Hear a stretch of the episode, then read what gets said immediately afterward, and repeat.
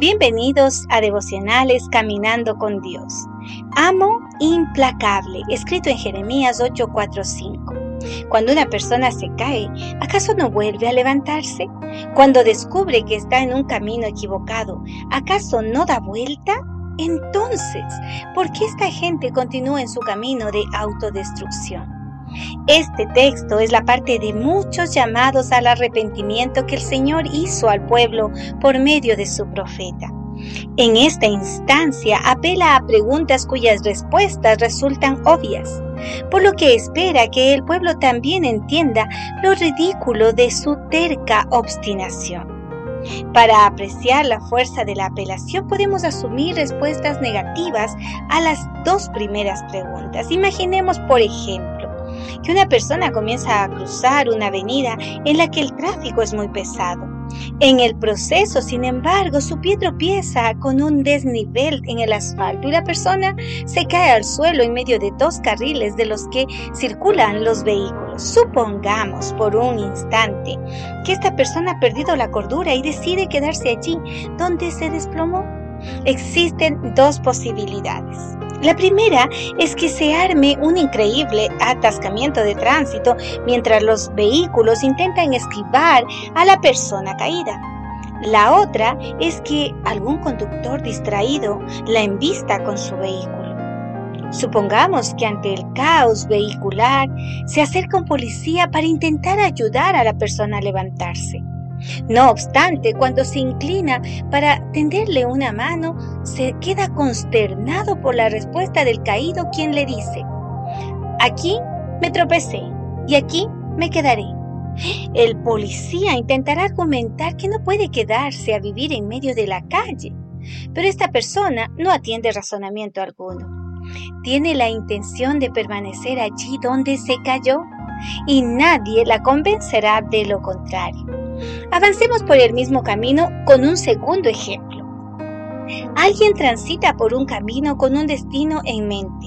Unos kilómetros más adelante se da cuenta y se encuentra con un cartel que le informa que la ruta por la que avanza lo llevará en dirección opuesta a la que se había propuesto ir. Qué raro sería que esa persona dijera, no pienso cambiar de dirección, estoy en, en este camino y voy a continuar hasta que se termine. Quizá algún amigo o familiar le indica que ese camino lo dejará a 1800 kilómetros de distancia de su destino original. No obstante, esta información la persona la desecha e insiste en que no existe posibilidad de volver atrás.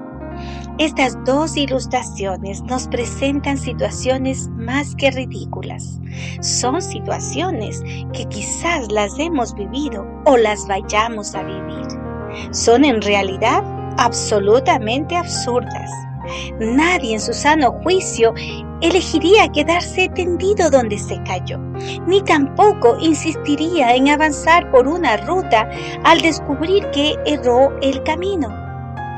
Sin embargo, hay un ingrediente que no hemos analizado, el orgullo. El orgullo es el más cruel de los amos. Nos obliga a asumir posturas absurdas, aun cuando estamos claramente equivocados exige que defendamos lo indefendible, que insistamos cuando claramente lo más sabio es desistir o que nos abracemos a lo absurdo, aun cuando incluso nuestro corazón nos dice que nuestra postura es insostenible. Ese es un amigo oculto, pero que permanece en la vida de todo ser humano y debe ser desplazado, es el orgullo. Nuestro orgullo necesita de una mano firme que le comunique claramente quién manda en nuestra vida. Es hora de que le pongamos límites, de que expongamos sus ridículas posturas y de que lo avergoncemos escogiendo seguir las indicaciones de Cristo. Posiblemente luche con uñas y dientes para disuadirnos de este camino.